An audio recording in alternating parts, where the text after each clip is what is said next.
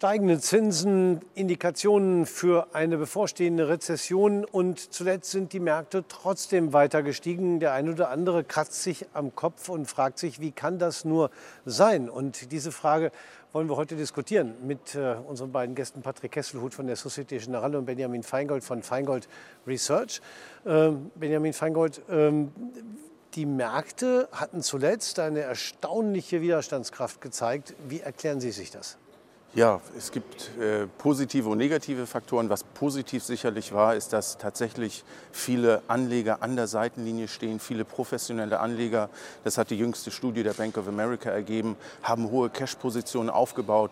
Und wenn die Börse eben nach oben läuft, muss man hinterher investieren, äh, ein sogenannter Short Squeeze. Und diese höhere Investitionsquote der professionellen Vermögensverwalter hat dann dazu beigetragen, dass die Märkte steigen. Aber vorher hatten wir auch eine Gewinnsaison, die sehr gut lief.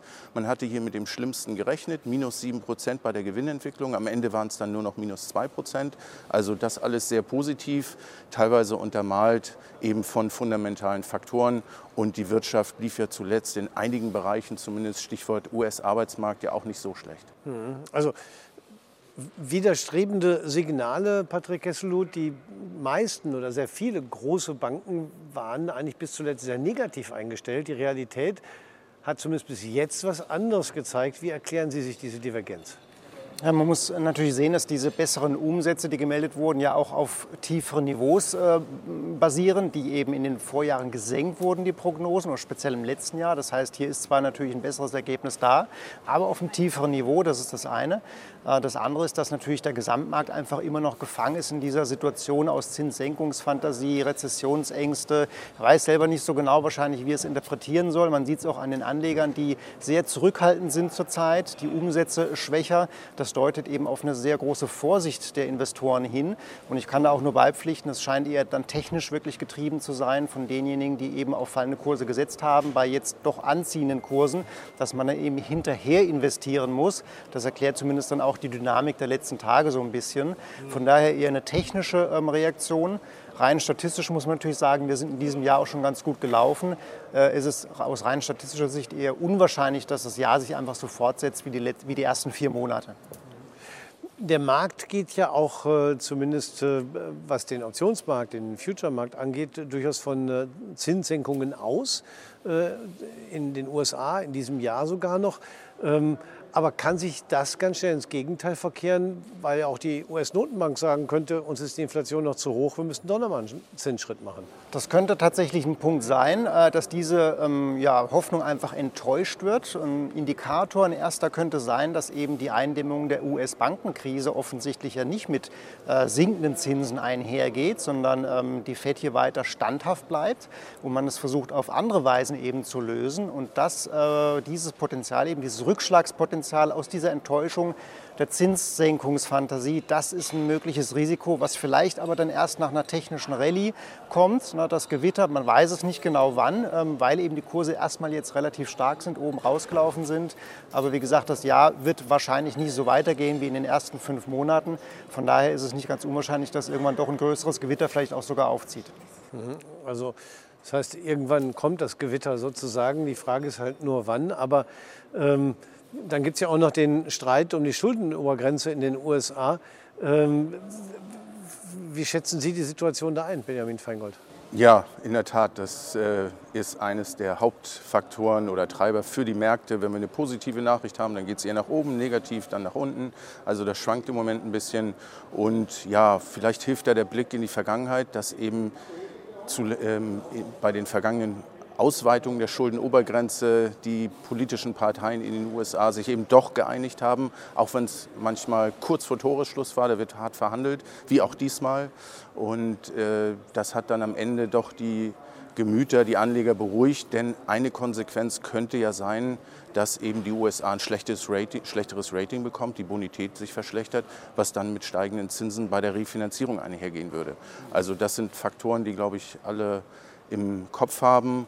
Äh, nichtsdestotrotz bleiben Gefahren für die Märkte bestehen. Wir haben die Zinsen angesprochen, aber was ja auch ein Faktor ist, die Marktbreite. Das, was wir bei vorherigen Aufschwüngen eigentlich seit der Finanzkrise gesehen haben, die Marktbreite fehlt. Einige Technologieaktien führen die Indizes nach oben und das ist letztendlich ein weiterer Risikofaktor für den Markt.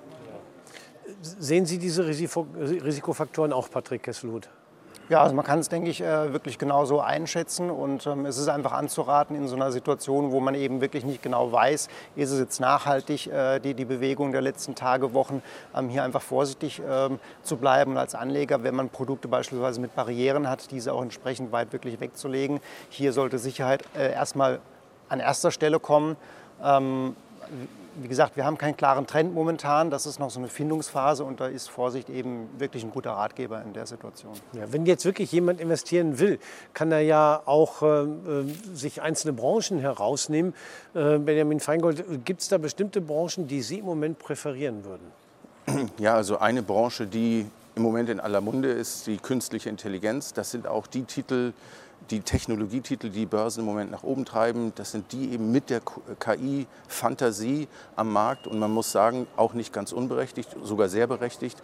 Der Markt soll sich bis 2030 in etwa verzwanzigfachen. Das ist ein enormes Umsatzpotenzial und Gewinnpotenzial für die Unternehmen und einzelne Unternehmen wie Microsoft oder ähm, Google Alphabet, ähm, ja, Google und Alphabet äh, sind eben die Unternehmen, die davon profitieren, aber eben nicht nur, sondern auch eben Chip-Hersteller, Cloud-Anbieter, denn die großen Datenmengen wollen alle verarbeitet werden. Ja, also nun äh, haben wir äh, bis Dezember noch einen starken Rückgang bei den Tech-Werten gehabt. Seitdem eine deutliche Erholung. Ist da, Patrick Kesselut, noch mehr drin? Also sind diese Branchen noch durchaus interessant?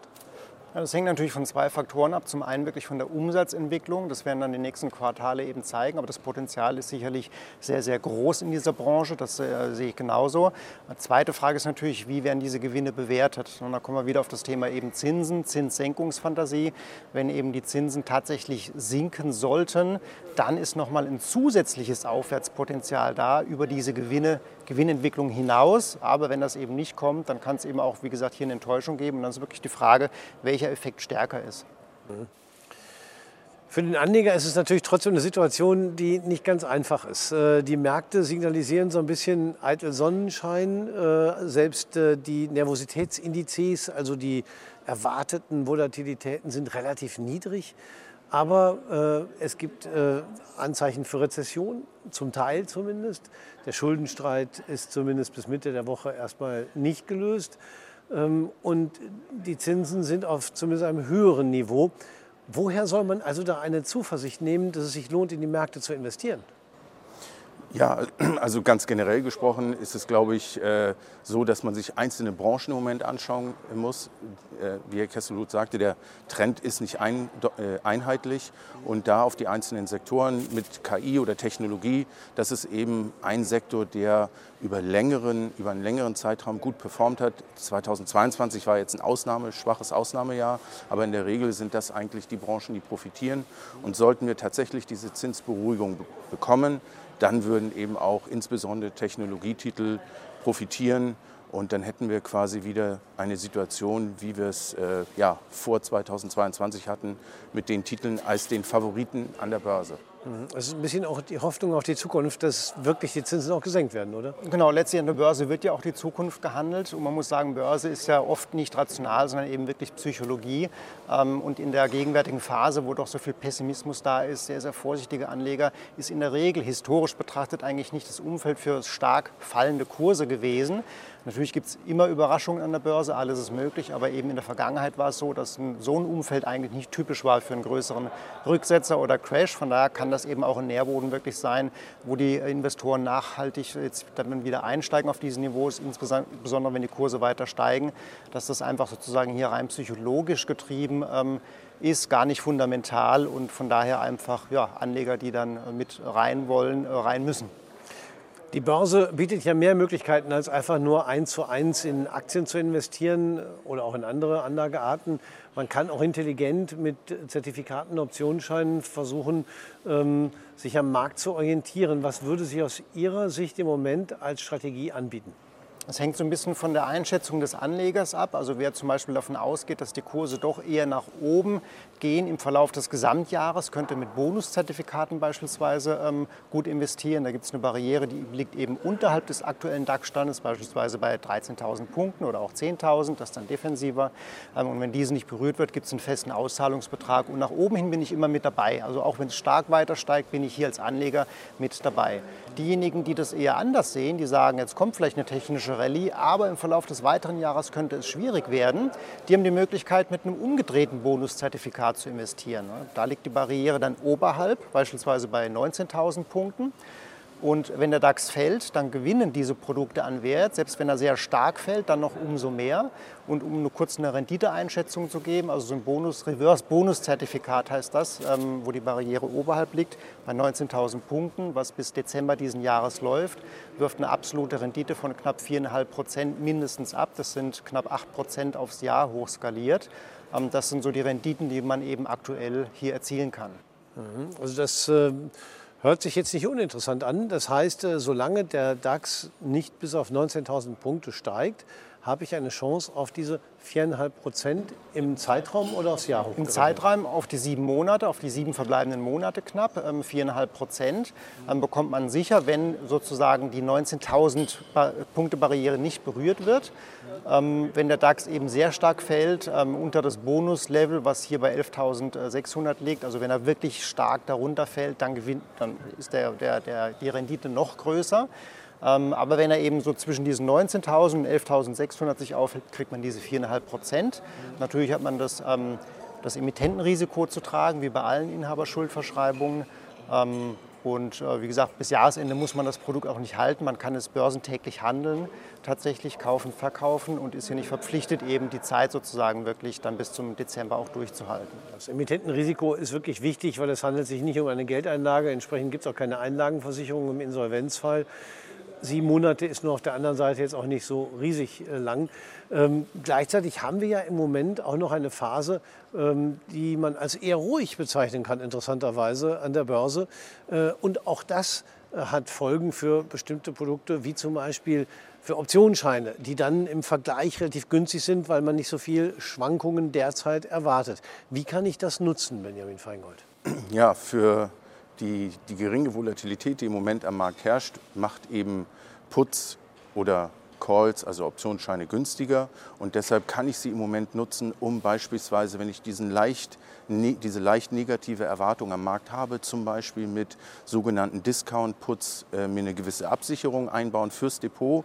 Und äh, wir bei Feingold Research haben das mal ausgerechnet. Wenn man jetzt vom aktuellen Kursniveau aus 500 Punkte nach unten abgesichert sein möchte, zahlt man etwa im Moment aufgrund der günstigen Volatilität und der Kondition mit anderen Worten äh, ein Prozent der Absicherungssumme des Depotwertes als Absicherung. Das heißt, sollte, der, sollte, sollte man sich irren und der DAX steigt tatsächlich über 1% hinaus, okay, dann nehme ich den Verlust in diesem Discount-Put hin, aber ich habe ja dann mit meinem Depot wenn er über 1% steigt, gewonnen. Und 1% ist im historischen Vergleich relativ niedrig, ist also eine schöne Alternative, wenn ich sage, der DAX bewegt sich in den nächsten ja, mehreren Monaten, das war jetzt auf drei Monate berechnet, nach unten oder leicht nach unten seitwärts ist das eigentlich ein schönes Produkt für die aktuelle Marktphase. Mhm. Also da muss man jetzt mit dem Wort Versicherung in dem Fall ein bisschen aufpassen, weil es ist ja nur ein kleiner Bereich abgedeckt. Genau, ungefähr 500 Punkte tiefer vom aktuellen Kursniveau aus. Natürlich, wenn es stärker fällt, dann ähm, ja, ist man nur bis 500 Punkte abgesichert. Insofern ist es eine Absicherung für diesen Bereich, ein Puffer, wenn man so will. Wenn man sich für den gesamten oder für eine stärkere Kursbewegung nach unten absichern will, dann müsste man tatsächlich äh, DAX-Putz kaufen wenn man ein DAX-Depot hat als Absicherung, da wäre man dann tatsächlich über die ganze Strecke nach unten abgesichert. Und das würde, haben wir auch ausgerechnet, ungefähr dreieinhalb Prozent des, des Depotwertes aktuell ausmachen. Für ein Jahr oder? Äh für, für ein halbes Jahr. Für ein halbes Jahr. Ja, das ist dann schon eine andere Größenordnung. Ähm, und äh, wir dürfen gerade auch bei dem Discount-Optionsschein nicht vergessen, es gibt auch da ein hohes Risiko, wenn der Markt in eine Richtung läuft. Genau, wenn es entge äh, entgegen mich läuft, äh, sprich sprich der DAX steigt, dann kann das Papier auch wertlos verfallen. Aber wie gesagt, als Absicherung steht ja dann mein Depot dagegen und damit gleiche ich dann die Verluste nach oben aus. Oder wenn es über 1% zum Beispiel hinaussteigt, mache ich ja sogar noch Gewinne. Mhm. Es sind auf jeden Fall beides Vorschläge, die darauf abzielen, auch dann Geld zu verdienen, wenn die Märkte in die Richtung nach unten gehen. Ähm, und äh, ein bisschen was für Pessimisten, wenn man so will. Ähm, beim Reversed Bonuszertifikat ist vielleicht noch ganz wichtig zu wissen, bei Bonuszertifikaten gibt es ja auch immer ein sogenanntes Aufgeld. Äh, welche Rolle spielt es bei dem Beispiel, was Sie da hatten? Und warum sollte ich mir das genau angucken als Anleger? Genau, so ein Aufgeld ist letztlich beim Reverse-Bonus ein bisschen äh, komplexer, schwieriger zu erklären einfach. Äh, ich erkläre es mal mit einem normalen Bonuszertifikat. Da ist einfach das Produkt ein Stückchen teurer als der DAX-Stand. Das heißt, man zahlt im Vergleich ein bisschen mehr, wie wenn ich den Gesamtmarkt sozusagen mir kaufen würde. Dafür habe ich aber eben die Auszahlungsstruktur auch, die mir eine Seitwärtsrendite liefert oder eine Rendite auch sogar bei leicht fallenden Kursen, eben bis zur Barriere, erziele ich ja immer noch eine positive Rendite, während ich mit dem Direktinvestment schon einen Verlust hätte. Und diese Auszahlungsstruktur muss irgendwie gebaut werden. Das macht der Emittent im Hintergrund und dafür benötigt es eben ja, ein gewisses Kapital, ähm, was zum einen natürlich der Emittent ähm, irgendwie beschaffen kann, muss, aber sich natürlich auch der Instrumente bedienen, wie beispielsweise Dividenden. Das heißt, wenn der Basiswert Dividenden zahlt, wenn ich eine Aktie habe, die eine Dividende zahlt, kann der Emittent mit dieser Dividende auch einen Teil der Struktur bezahlen. Wenn es nicht reicht oder wenn es gar keine Dividende gibt, dann brauche ich eben ein Aufgeld, im Falle von keiner Dividende ein höheres Aufgeld natürlich, um diesen Auszahlungsmechanismus ähm, zu bauen. Und das Gleiche habe ich dann aber auch, wenn die Barriere berührt wird dann verfällt sozusagen dieser Auszahlungsmechanismus. Das heißt, ein Teil des Produktes ist weg, ist wertlos, aber eben nicht alles. Also man fällt ein Stückchen runter, wenn die Barriere berührt wird. Ähm, und dann hängt der weitere Kursverlauf von, von der Entwicklung des Basiswertes ab, 1 zu 1. Ähm, und das Ganze ist auch dann beim Reverse-Bonus eben, wie gesagt, nur umgekehrt gedacht. Mhm. Das sind jetzt äh, durchaus beides Dinge, die jetzt nicht gerade banal sind, um es mal so zu sagen. Man muss schon sich in diese Komplexität hinein äh, versenken. Für wen ist sowas geeignet? Für erfahrene Anleger, die sich mit Zertifikaten auskennen. Ähm, natürlich sind auch Einsteiger äh, für Einsteiger willkommen, aber man sollte natürlich dann wirklich erstmal gucken, einen Teil investieren, ein Gefühl für die Produkte bekommen. Also man sollte sich dann, wenn man frisch dabei ist, mit dem Produkt wirklich im Vorfeld auch beschäftigen. Dafür gibt es umfangreiche Informationen, Broschüren auf den Webseiten der Emittenten, Webinare, allerhand an Informationen steht dir zur Verfügung, um diesen Mechanismus ähm, zu verstehen. Auch einfach gehaltene Videoerklärungen. Ähm, und dann kann ich mir ein Bild machen, wie das Investment funktioniert und dann anfangen eben zu investieren. Aber man muss natürlich ein Verständnis haben für die Funktionsweise ähm, und sich eben einfach dieser Barrierenmechanismus bewusst sein, dass eine Barriere existiert. Die sollte ich eben beobachten, die sollte ich auch wissen, wo es liegt und den Markt fortlaufend einfach auch ein bisschen beobachten, nicht einfach kaufen, ein Jahr liegen lassen, sondern einfach immer ein bisschen mit dabei sein, das Ohr am Markt haben, also wie, wie man so schön sagt, ähm, und dann ja, eben die Erfahrung sammeln. Mhm. Also was für Reverse-Bonus-Zertifikate gilt, gilt mit Sicherheit auch für Discount-Optionsscheine. Das war ja das Beispiel, das Sie genannt haben, um sich zumindest zu einem Teil äh, mit äh, abzusichern zu können, was 500 äh, Punkte nach unten angeht. Ähm, für wen ist das geeignet? Da ist noch mal eine Stufe dazwischen, glaube ich sogar. Ne? Ja, also für Anleger, die sich absichern wollen, ist das ein geeignetes Instrument. Wenn man es nicht als Absicherungsinstrument erwirbt, dann ist es tatsächlich ein spekulatives Instrument, weil ich setze ja auf fallende Kurse gehebelt und da muss man eben äh, ja, die entsprechende Risikoeinstellung mitbringen und auch wissen, dass es eben oben, wenn ich oben rauslaufe, äh, tatsächlich dann auch einen Totalverlust geben kann. Ja, das ist, glaube ich, recht wichtig. Aber es zeigt, ähm, auch wenn an der Börse vordergründig eher Ruhe herrscht, äh, dass es trotzdem wichtig ist, sich äh, auch mit äh, Strukturen auseinanderzusetzen, die eben vielleicht nicht auf den ersten Blick verständlich sind, aber die eben all diese Risiken mit berücksichtigen, die im Moment rund um die Börse lauern. Deswegen bedanke ich mich für das Gespräch, Benjamin Feingold von Feingold Research und Patrick Kesselut von der Societe Generale. Bei Ihnen, meine Damen und Herren, bedanken wir uns fürs Zuschauen.